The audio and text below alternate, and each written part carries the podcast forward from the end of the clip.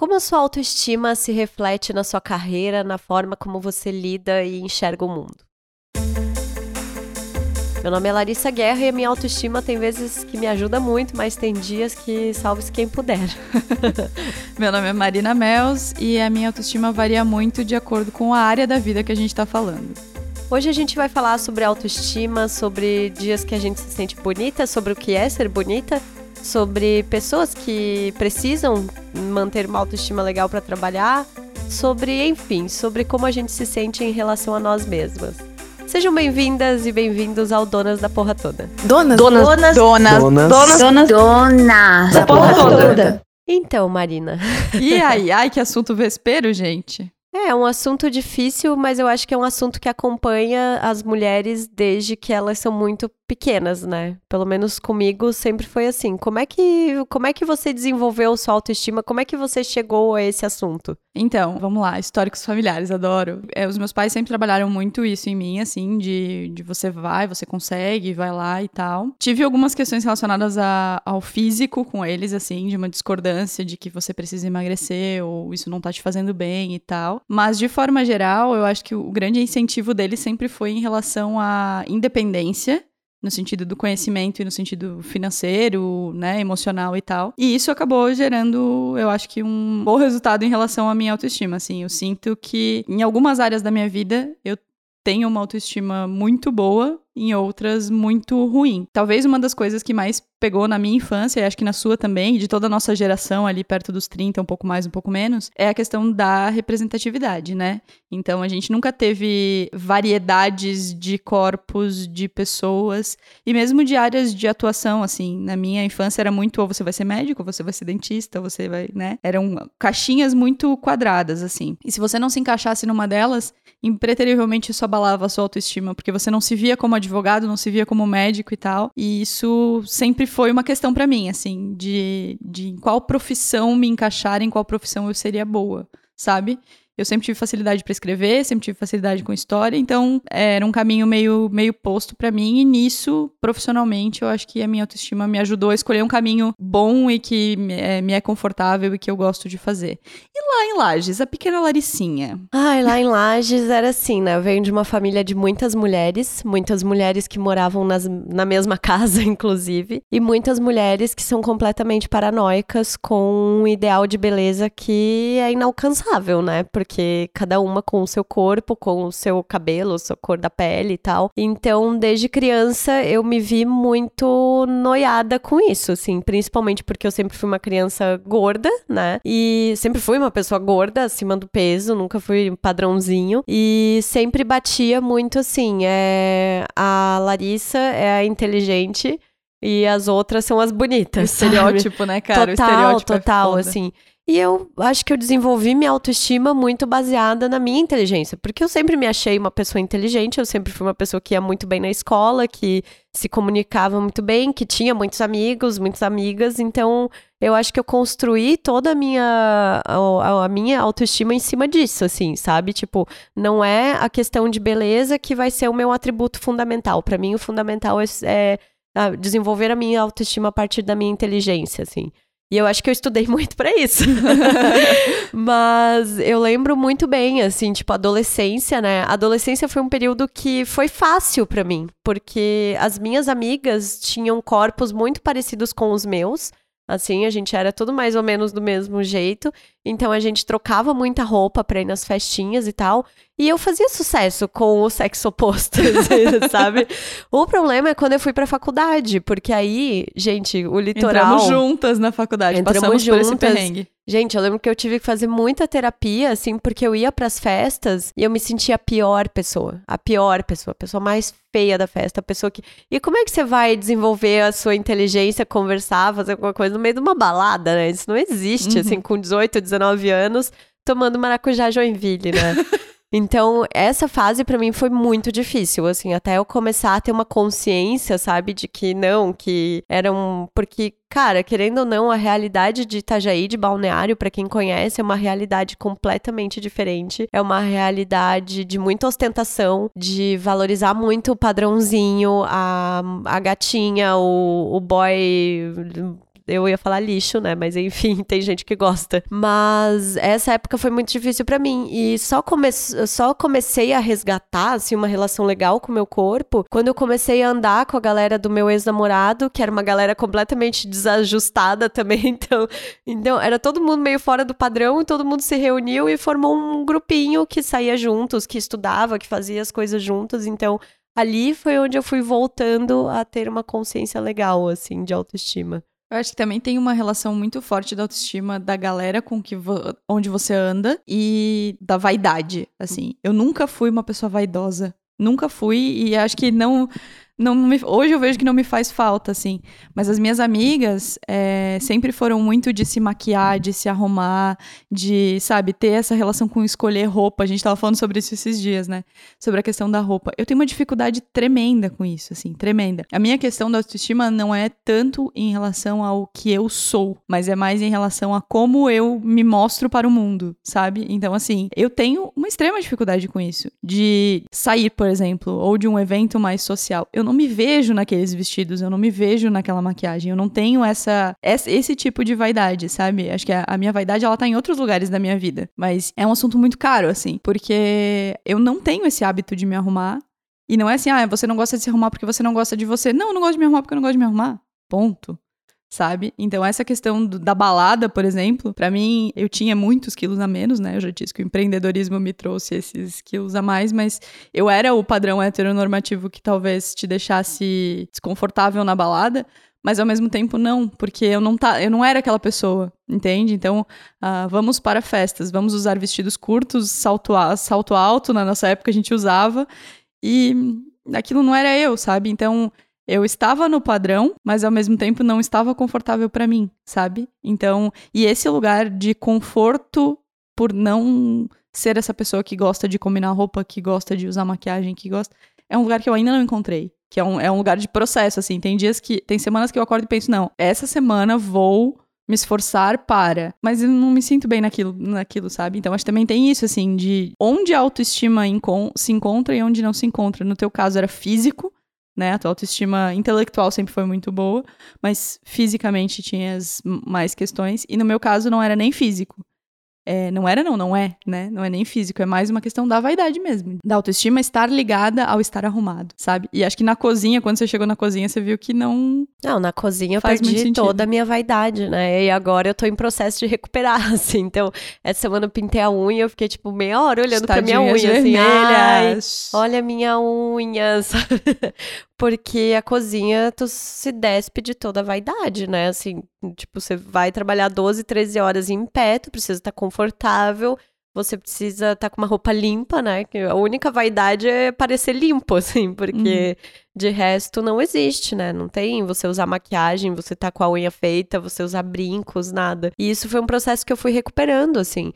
Mas eu acho muito louco é que a gente acho que precisa pensar no, no ponto inicial, assim, de que no fundo todo mundo quer ser aceito, né? Uhum. Todo mundo quer pertencer a algum grupo, todo mundo quer. não quer ser rejeitado. Então acho que a autoestima também passa por isso, né? Você tá no seu grupo de pessoas em que você se sinta bem, assim. E uma coisa agora, vou, vou, vou pro papo de astrologia já, assim.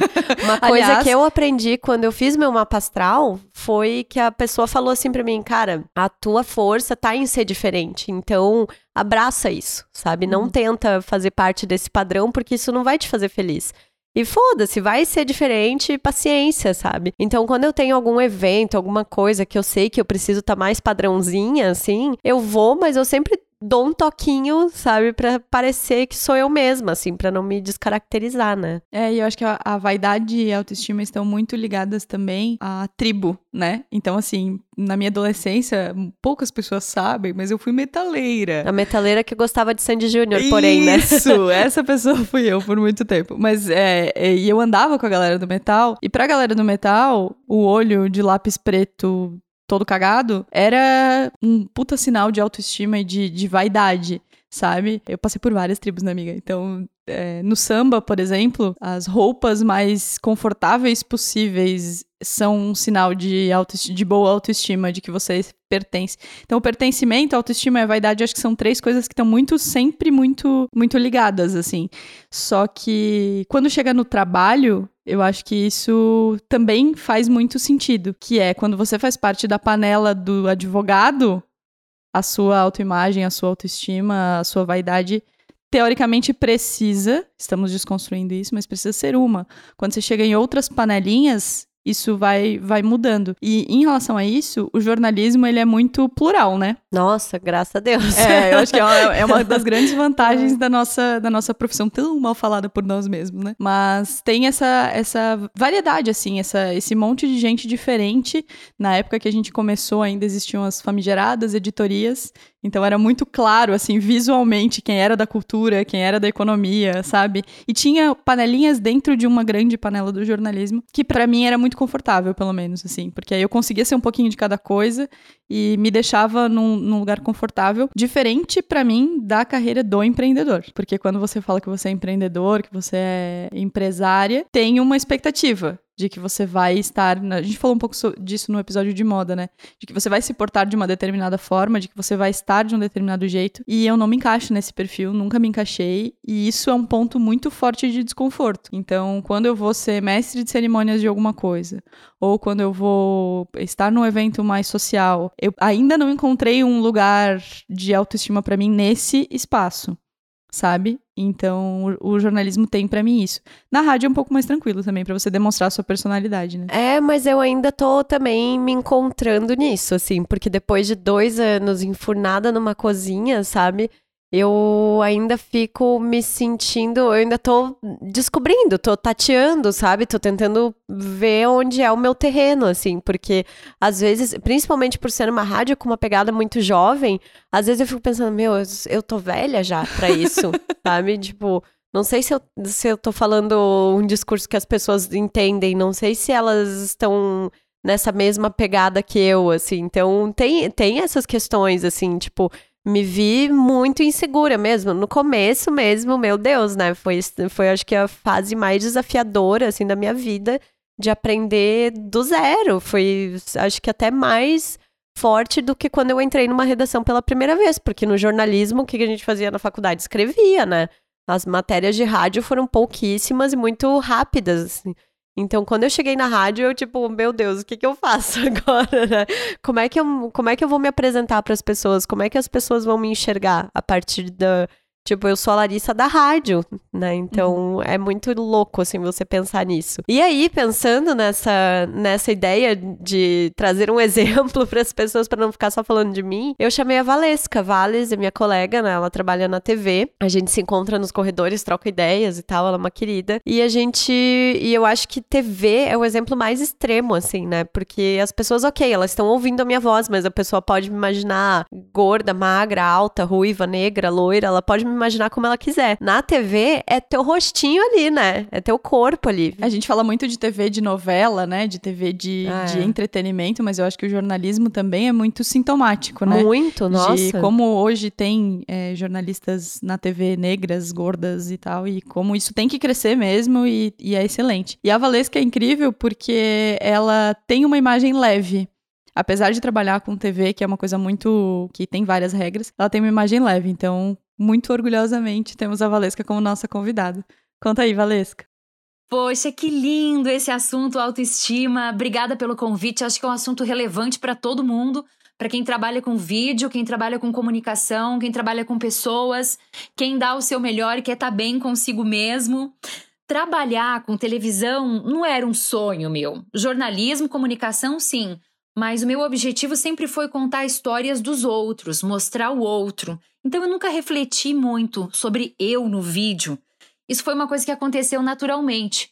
Eu era professora de inglês, fui dar uma entrevista sobre importância de falar uma segunda língua, e no dia dessa entrevista, o dono da TV local me viu e disse: Moça, você devia estar estudando jornalismo? Você vai muito bem no vídeo. E eu estava estudando jornalismo, né? Nesse dia ele me fez uma proposta de emprego e nunca mais saí da televisão. Mexe com a autoestima? Mexe muito. Primeiro, porque você está representando uma empresa, então você tem que carregar a credibilidade. Ninguém pensa na TV como um prédio com uma placa na frente. As pessoas pensam na televisão como aquelas pessoas que elas conhecem através do vídeo. Logo, você é a TV, dentro e fora dela. Isso dá um conflito de identidade, porque até que ponto a minha profissão pode determinar a minha vida pessoal? O que, que eu posto nas redes sociais? É muito louco. Em segundo lugar, porque todo mundo tem uma opinião, né? Se ela for positiva, sensacional. Se ela for negativa, lide com isso.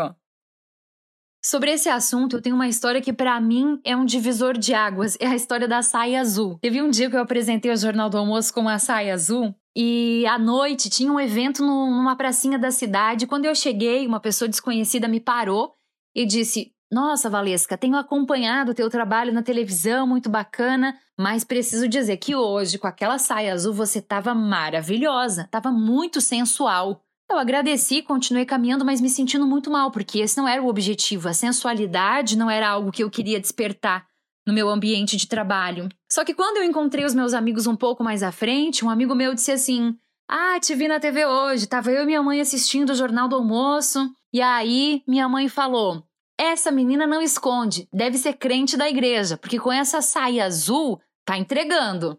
Ou seja, era a mesma saia azul, e eram opiniões totalmente diferentes, o que me fez ver que não era a saia, não era eu. Eram as pessoas, elas iam pensar o que elas quisessem. Só que isso não me isenta da responsabilidade de ter critério na imagem que eu quero passar para as pessoas. No meu caso, eu decidi que duas pessoas seriam meus critérios, minha mãe e uma pessoa que é do meu círculo de trabalho. Se o mundo disser que tá ruim e essas duas pessoas disserem que tá bom, tá bom. Porque não dá para absorver a opinião de todo mundo. É muito pesado para alguém carregar isso sozinho. Que sensacional essa história da saia azul, né? Vou Porque usar, vou adotar pra Meu, vida essa história. Porque é justamente isso, né? É, e isso tem muito a ver também com o nosso episódio de julgamentos, né, Marina? Que cada pessoa vai tomar para si um valor e vai pensar alguma coisa mas é você que vai ter que trabalhar isso, assim. É, é meio que se foi positivo, beleza, se não foi, eu que lute. É, exatamente.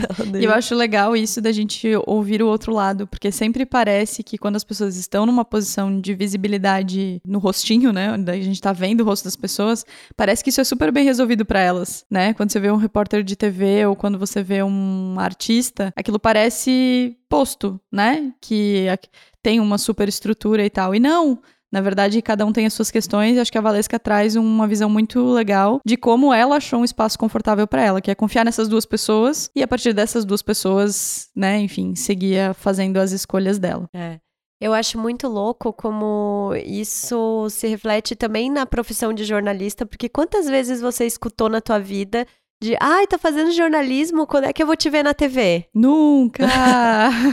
Porque a TV é meio que o, o, a ideia do, do padrão do sucesso, da conquista, do que você chegou lá, né? Então, ter uma profissional que trabalha com isso de uma forma tão natural, né? E enxergando o peso também, porque é o peso de, não é a, é a, Valesca pessoa física, né? É a Valesca que representa uma instituição que tá ali aparecendo todos os dias, assim. E que mais forte ainda, eu acho que por isso até que a gente optou chamar ela em vez de uma modelo, alguma coisa, porque a mensagem que ela passa depende muito da imagem dela, né?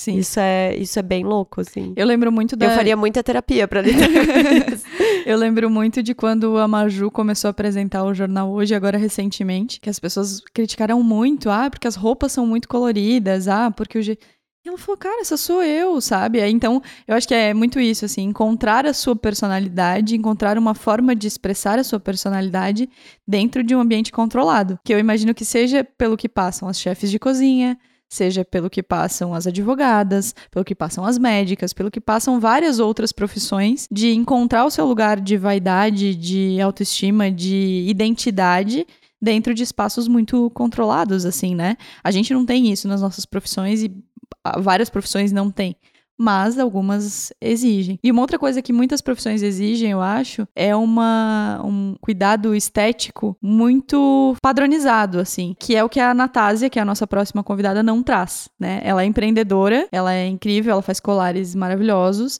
e ela tem um, uma estética considerada exótica, considerada diferente, com tatuagens, com piercings e tudo mais. E a gente foi conversar com ela sobre como isso trouxe ou não aspectos positivos e negativos para a profissão dela.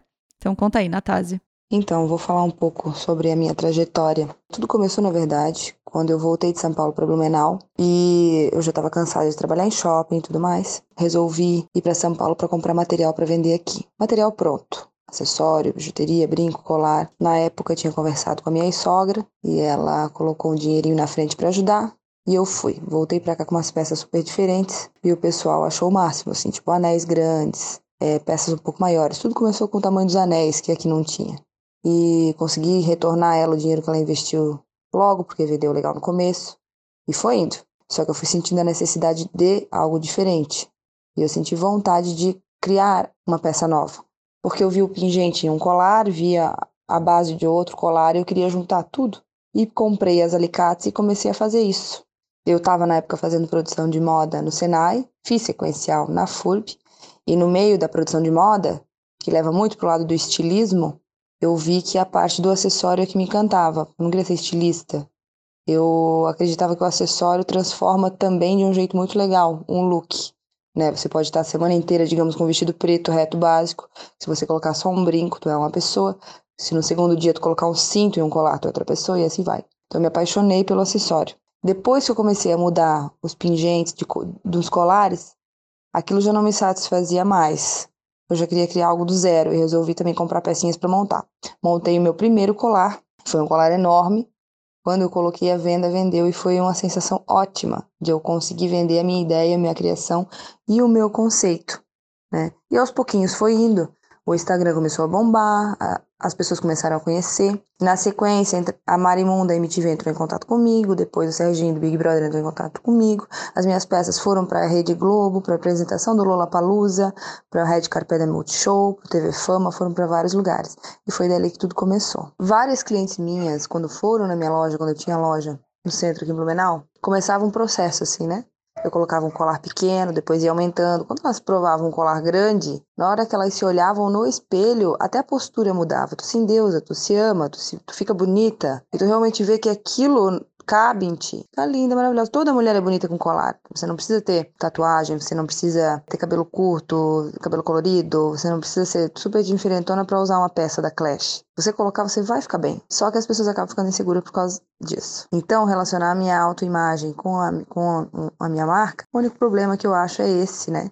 De mostrar, de mostrar para as minhas clientes que elas ficam maravilhosas com a peça. Se elas amaram, elas podem usar. E são colares que você pode usar de dia, que você pode usar de noite colares atemporais, só saber como ornar, como colocar. Aqui em Blumenau, por exemplo, eu lembro que na época que eu usava cabelo colorido, na época que comecei a me tatuar, eu, na época que eu coloquei um dente de ouro, isso tudo chamava muita atenção. E como eu sempre usei as minhas peças, eu visto a camisa, isso, claro, né, e associa uma coisa a outra, isso faz com que apareça mais, isso faz com, com que é, gere um perfil de algo diferente, curioso. Então, assim, teve muitas pessoas que me seguiram daqui, né, de outras cidades, e assim por diante por conta do estilo, né? Por causa da imagem e enfim, isso com certeza ajudou a alavancar, ajudou a ser mais, mais visto, né? Isso é com certeza total.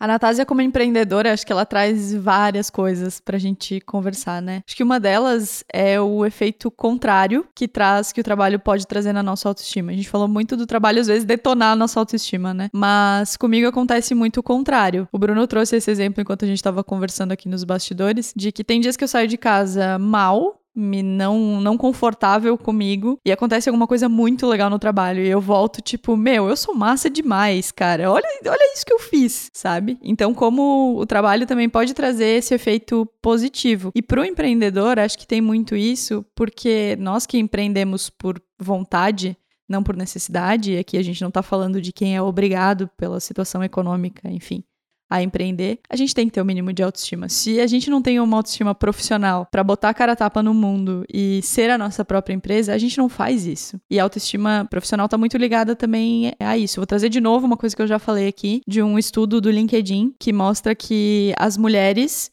por falta de autoconfiança e de autoestima, acabam muitas vezes não se propondo a vagas em que elas não preenchem todos os requisitos, enquanto os homens, ao preencherem 60% dos requisitos, já mandam o seu currículo para aquela vaga. Então, como profissionalmente, a autoestima também é um assunto muito interessante, né? Muito. E eu acho que como empreendedor, assim, você já tem aquela pontinha do eu sou bom, vai dar certo, né? E eu acho que o sucesso do teu negócio, claro, Depende de N fatores, mas você tem que acreditar muito, assim. Então, isso acho que é fundamental, né? Você ter a tua autoestima ligada a essa confiança de que você vai conseguir, de que vai dar certo. Porque a hora que você começa a abalar, tipo, não adianta, né? E eu acho que como autoestima é uma coisa que tá ligada a apenas você, né?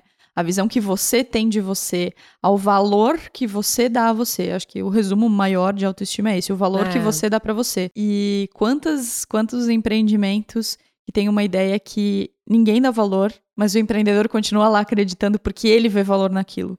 E às vezes vira, sabe? E se ele não tivesse visto aquele valor, e se ele tivesse ouvido todo mundo que disse isso não vai dar certo, ele talvez não tivesse prosperado ou não tivesse perseverado tanto.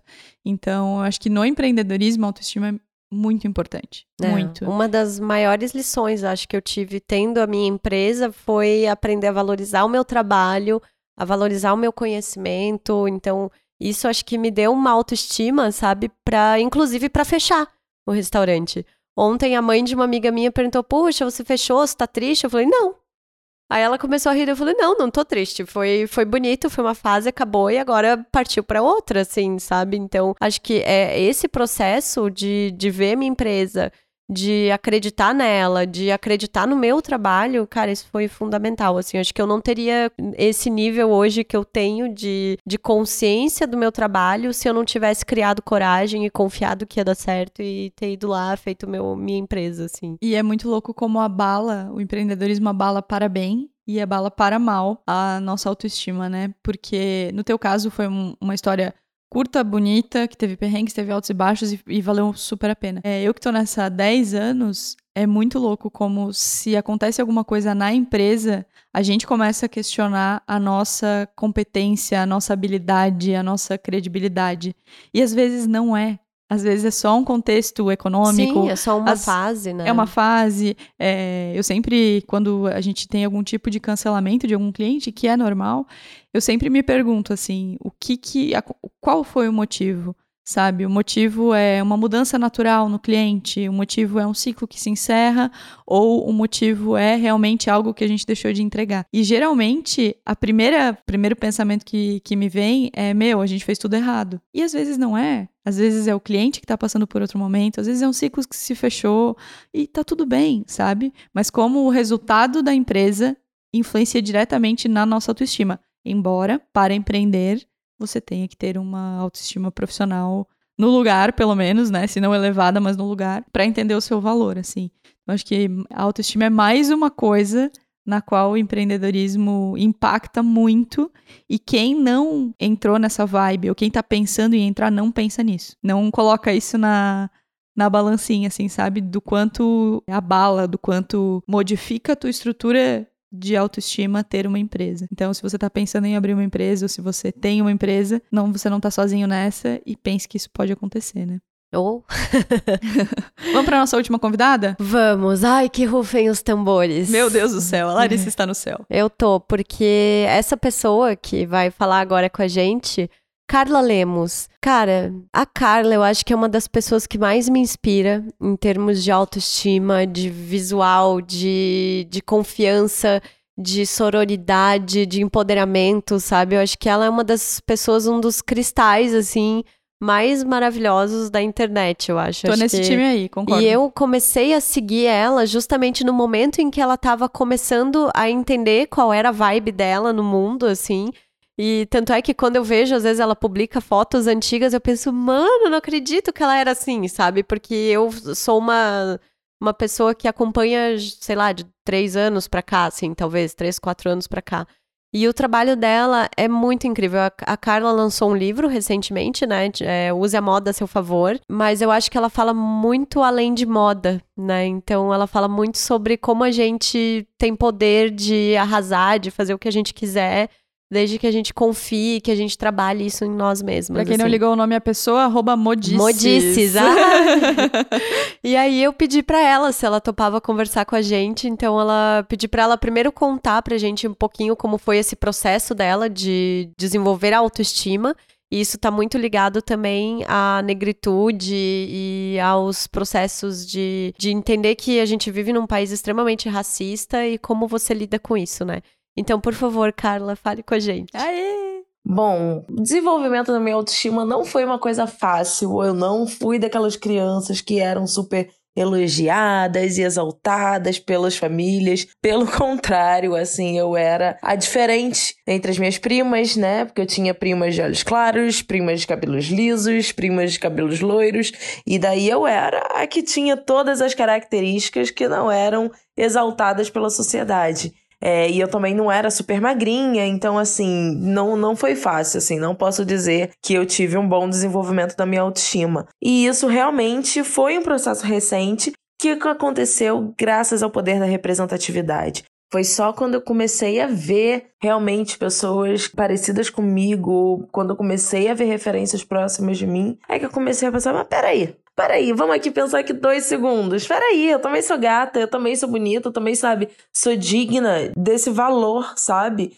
De se querer bem. Que eu acho que a autoestima a gente pega muito pela aparência, né? Pela estética, mas, cara, não é isso, né? E daí, claro, vou ter que citar a minha maravilhosa Christine Yang falando: quero elogiar, elogie meu cérebro. E acho que tem muito disso, assim, quando eu comecei a ficar mais consciente de mim, da minha capacidade, sabe? De ver que eu era inteligente sim, que eu era esperta. E daí isso foi mexendo comigo e foi se refletindo em todas as outras coisas. Eu nunca, eu nunca fui aquela garota obcecada pela aparência. Pelo contrário, eu sempre fugi, sempre me escondi. E, e o desenvolvimento da autoestima também veio um pouco disso, sabe? Tipo, você entende melhor a relação entre quem você é, o seu corpo e a sua mente.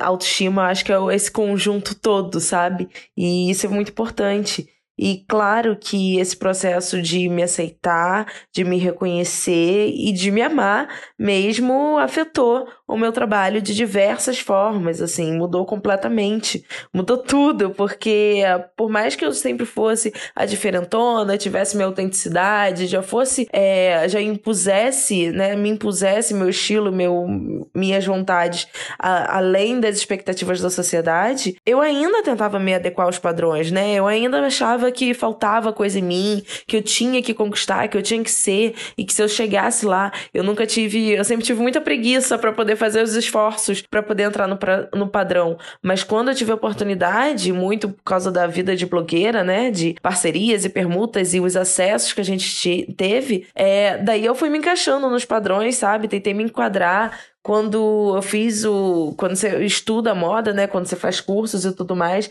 é tudo para poder alongar, é para poder, sabe, te deixar num padrão. E eu não questionava muito na época, sabe? Até porque a gente não tinha nem referências para questionar. Era assim porque era assim. Ninguém estimulava que a gente pensasse coisas diferentes ou agisse de forma diferente, né? Tinha que seguir aquele padrão. E foi quando, de verdade, eu seguia todos os padrões, e daí eu estava com cabelo liso, de capa de de revista, estava com a cor, estava super magra, estava ali preenchendo todos aqueles espaços, me sentia aquele vazio.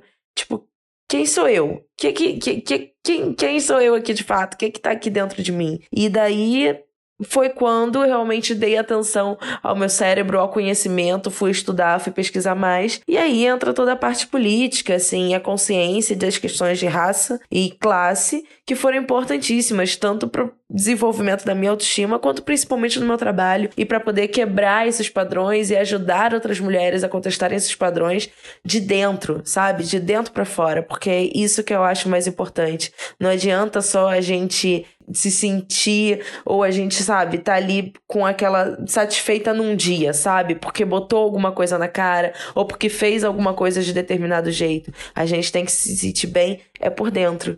E daí, claro, vai ter dia que você vai estar tá mal-humorada, tem dia que você vai estar, tá, ai que saco, aí cruel o mundo, né? Olha a situação que a gente vive. Porém, é, autoestima é uma coisa que, que é mais, sabe? É até aceitar esses defeitos, é até aceitar o que não tá bem, é aceitar o que você não gosta também e saber que, assim, de repente, no dia que você puder, quando você puder, você vai dar atenção para aquilo que você não gosta e você vai poder, é, com toda a consciência do mundo, porque vivemos numa sociedade que impõe muitas coisas pra gente, que a gente encontre o nosso caminho e a nossa autenticidade realmente consiga fazer aí o que a gente precisa para poder se sentir bem e que para muita gente vai ser alguma coisa mais, mais agressiva na aparência, digamos assim, mas para muita gente vai ser só se permitir usar aquilo que nunca se permitiu, se permitir usar cores, se permitir usar estampas. Isso vai refletir na nossa personalidade e autoestima é isso, sabe? É esse conjunto todo. Eu já tive minha autoestima muito abalada por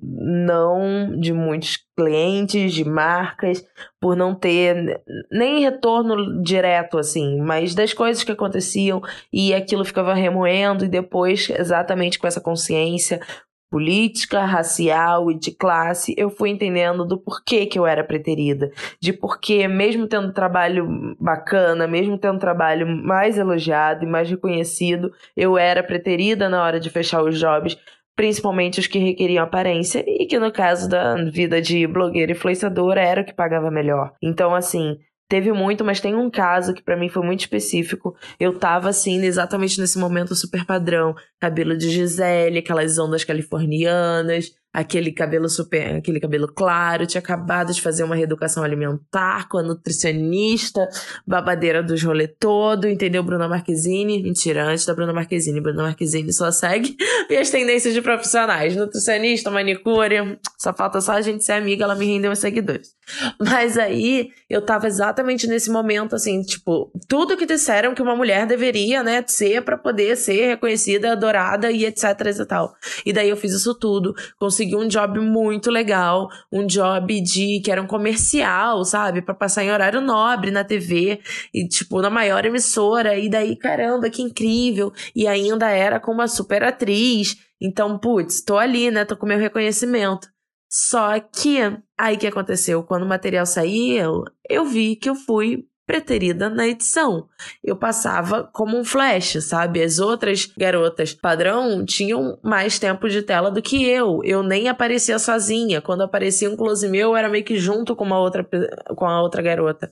E, uh, e durante muito tempo eu fiquei mal, assim, eu não entendi aquilo. Levei uns anos processando isso para poder entender e juntar todas as peças. Que aí depois eu fui conhecer conhecer a galera da marca e saber dos bastidores. Daí eu soube que foi o cliente, né? A marca que exigiu e fez questão do meu nome, da minha presença na campanha, porque a galera da agência não queria, porque eles estavam querendo um reposicionamento high fashion. E daí eu não tinha a imagem high fashion que eles queriam. Por que, que eu não tinha a imagem high fashion que eles queriam? Porque o tom da minha pele não era o tom da riqueza né? Os meus traços não eram aqueles traços ideais da colonização europeia no Brasil. Então, assim, é, durante muito tempo eu me culpei por uma coisa que na verdade não era culpa minha. E adquirir essa consciência entender esses processos e essas situações acabou me empoderando, sabe? Acabou me dando mais poder e de exigir, de fazer o, o meu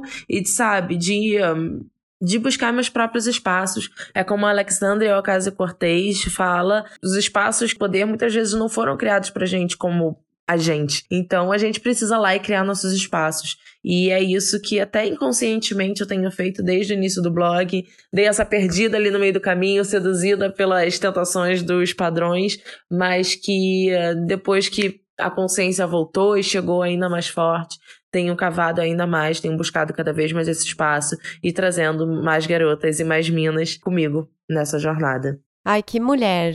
Que mulher, eu, eu, sigam, sigam arroba modices se vocês ainda não seguem, porque, sério, a Carla é uma pessoa muito iluminada, assim. No projeto Tornar o Instagram um lugar melhor, ela tem ela uma tá no top 10, assim. assim. Acho que a questão da representatividade que ela traz é uma coisa que a gente vive como gordas, mas a gente não vive como negras, né? negras né? E acho claro. que deve ser infinitamente mais pesado, é, mais, mais pesado. Difícil. Mas também bate de novo na representatividade, né? No que significa a gente ver é, apenas mulheres loiras e tal. E eu tava ouvindo um podcast sobre isso que trouxe uma coisa que eu achei bizarra, assim, de, das, de como as redes sociais interferem, né, nisso. Que já tem mulheres pegando as suas fotos com os tunes de imagem do Snapchat ou do Instagram e levando para o cirurgião plástico e dizendo que elas querem ficar daquele jeito. Que loucura, né? Então, como a gente é afetado por isso, assim, como a Carla é um respiro, a Carla, a Manu Bahrein, tantas outras mulheres são um respiro nessa rede social tão poluída que a gente tem e como o nosso entretenimento reforça estereótipos do resto da nossa vida, né? E aí entram tudo, entram as revistas, entram, né, outras outras coisas que a gente consome, o cinema, o próprio cinema, né? Outras coisas que a gente consome para se divertir, que acabam reforçando esses estereótipos e deixando a no nossa autoestima no chão, né?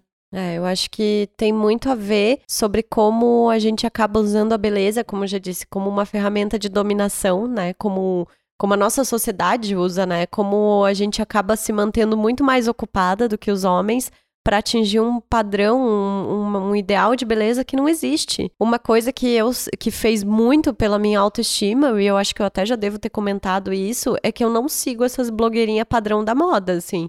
Não sigo, sabe? Porque isso inevitavelmente vai me levar a uma comparação, vai me levar a me questionar por que, que eu não tenho esse corpo, por que, que eu não sou assim, por que eu não sou assado. Então, a Carla é uma das poucas blogueiras que eu sigo. Blogueiras, nem sei se fala mais o termo, né? Que meu velha. Deus, eu tinha muito anos 2000. que velha. Mas é uma das poucas mulheres que eu sigo e é uma mulher onde eu consigo me ver, sabe? Uhum. Onde eu consigo me ver representada pelas cores que ela usa, pelo discurso que ela tem, pela forma como ela lida com a vida e com essas questões, né? Então, eu acho muito incrível. Acho que a gente tem mais é que saudar mulheres assim, elogiar, divulgar o trabalho e comprem o livro dela e acessem, né? E eu acho também que é muito importante nesse mercado, e isso também já discuti com outras influenciadoras, que a principal forma que você pode apoiar o trabalho dessa mulher é curtindo o que ela faz, é comentando, é elogiando os publis também, não é só falando, ai, publi, que saco, sabe? Uhum. Porque isso é a forma dessa mulher ganhar o dinheiro dela e de ela trazer mais conhecimento e de ela ajudar também outras mulheres que estão aí na luta, né? Exato, e é, vamos na nossa nossa metinha de 2020 de tentar usar as redes sociais para o nosso bem, né? Acho que isso é um ponto bem importante, que a gente consiga fazer essas mulheres aparecerem mais nas timelines do que mulheres que acabam trazendo conteúdos que não tem nada a ver com a vida real e que fazem a gente buscar uma coisa que não existe, né? Não é nem. Eu acho que a gente precisa entender que a gente não quer ser igual a elas. Porque elas não existem, não tem como ser igual a elas. O que a gente tá postando é uma parte tão ínfima da realidade daquela pessoa, né? E uma outra coisa que acho que vale é a gente se perguntar por que, que a gente tem vontade de ser essa pessoa. Será que a gente tem mesmo? Ou será que é só aquele momento, sabe? O carnaval, que tá chegando agora, me dá um fomo absurdo, né? E aí muitas vezes eu fico olhando as pessoas no bloquinho e fico pensando, tá, se eu estivesse lá, eu iria? Será que eu realmente ia, gostaria de ir lá? Ou será que eu só tô vendo isso e tô querendo ter essa vida, mas eu não, não tenho vontade, né? Então acho que pensar um pouco nisso também. Se a gente quer ser essa pessoa que não existe, ou se a gente só tá rolando um scroll na vida num scroll absoluto e não entendendo o nosso lugar nesse processo, né? Tem mais, Carla? Boatos? Tem. pra gente encerrar, então, de uma maneira legal, eu pedi para ela, né, falar é, o que, que ela diria para uma mulher que tá nesse processo de se conhecer, de desenvolver sua autoestima e de se amar um pouquinho mais. Então, por favor, finalize, Carla. O que eu diria para uma mulher que não se sente bem consigo mesma? Conhecimento é a forma mais poderosa de empoderamento. A gente precisa se conhecer, a gente precisa conhecer o mundo, a gente precisa conhecer o nosso papel na sociedade, tudo que é, interfere na nossa vida. E é isso que faz a diferença. E é isso que faz. Não adianta a gente tentar só se encaixar, não adianta só a gente chegar e olhar pro espelho e, sabe, só se elogiar, elogiar nossa aparência. A gente é muito mais do que a nossa aparência, a gente é muito mais do que o nosso corpo, a gente é muito mais do que esperam da gente. Então, a forma mais poderosa de você começar a se sentir bem com você mesma é você acreditando em você, você valorizando quem você é por completo sabe? Suas ideias, seus conhecimentos, sua sagacidade, seu humor, quaisquer características que você tenha e que são fascinantes e que são incríveis, porque são uma combinação única que fazem de você quem você é. Então, é isso, assim, toda vez que é, você estiver sentindo, estiver na bad, não estiver se sentindo bem com você mesma, lembra das coisas que te fazem incríveis, sabe? Lembra disso porque isso é muito importante, sabe? Quando você tá bem fortalecida por dentro, é mais difícil você provocar rachaduras por outros fatores externos, sabe? A, a casca é, não se fere, não fere o que tá dentro, que é o mais importante. E mexer, mexer, a aparência mexe muito com a gente, né? Principalmente no Brasil, a gente tem muito, muito essa questão. Mas é isso. Nunca um mesa de bar tão especial. Esse dia chegou, Larissa. Finalmente Guerra. os refrescos. Então, a gente tem uma novidade muito legal para contar para vocês. Para quem é aqui da região ou vem pro Festival Brasileiro da Cerveja, nós teremos uma cerveja assinada pelo Donas da Porra Toda. Yeah. Pega esse glamour. Não estou Ai. sabendo lidar. Nossa, não tem nem. Eu não, não- vou ter que pensar no look já pra esse dia. Vai ser difícil. Então, a gente foi convidado pelo pessoal da Antídoto, pelo Teco e pelo Ted, que são das pessoas que a gente gosta muito, que entendem muito de cerveja boa, pra criar uma cerveja que tivesse a nossa cara e apresentar essa cerveja pra vocês no Festival Brasileiro da Cerveja, que vai de 11 a 14 de março aqui em Blumenau. Então, conta um pouco sobre a cerveja, amiga. E aí que a gente, de cara, a gente pensou em fazer uma Catarina Sour, que é um estilo que a gente adora e que a gente acompanhou desde, desde que era. Desde que não era um estilo, né? E a Catarina Sour é uma cerveja que tem um pouco de acidez e que sempre leva fruta, né, sua composição. E a fruta que a gente escolheu, na verdade, a ideia toda dessa receita surgiu de uma geleia que eu criei para a empresa da Marina comemorar um aniversário dois anos atrás, Marina, acho que foi, né? É, foi quando a gente fez. 8 anos. E aí a gente fez então uma Catarina Sour com abacaxi, alecrim e pimenta rosa. Gente, e ficou tá um maravilhosa. A gente tá muito, muito. bom, muito bom. E é muito louco como a gente percebeu que dá pra ver a nossa história, ver a nossa conexão, ver tudo isso numa cerveja. Então, a gente tá muito feliz, muito empolgada.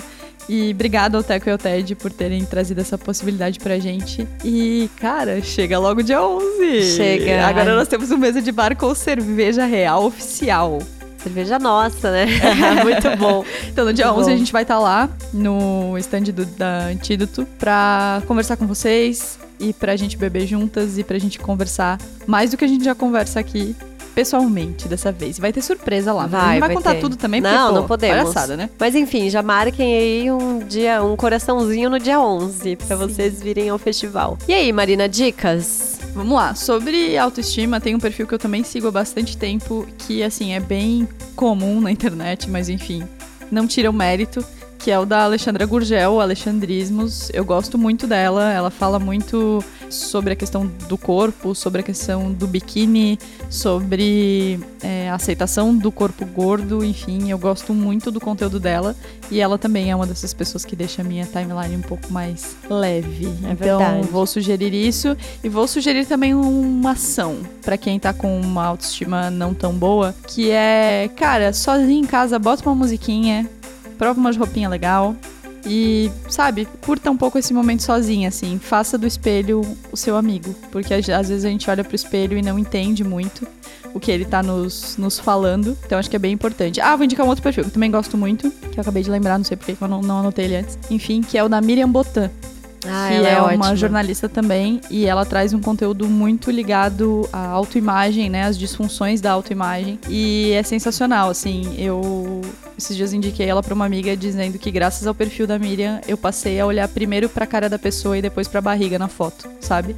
Gosto muito do perfil dela também, acho muito demais, assim, a linguagem, o jeito que ela fala, curto muito também. E as suas?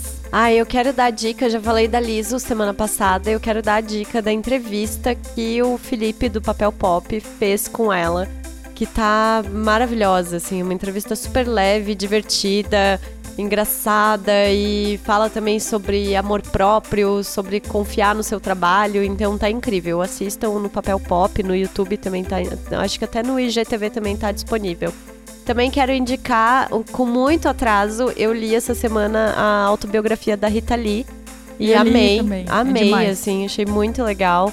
É um- uma personagem incrível, né, da nossa música, da nossa história, assim, eu acho que tem mais é que louvar, assim, essas mulheres que vieram muito antes da gente. E eu quero indicar um perfil que é arroba feminist, além da modices, né? Vou indicar pra essa Mas é que agora ela já é miga. Ai, já. agora desculpa, né?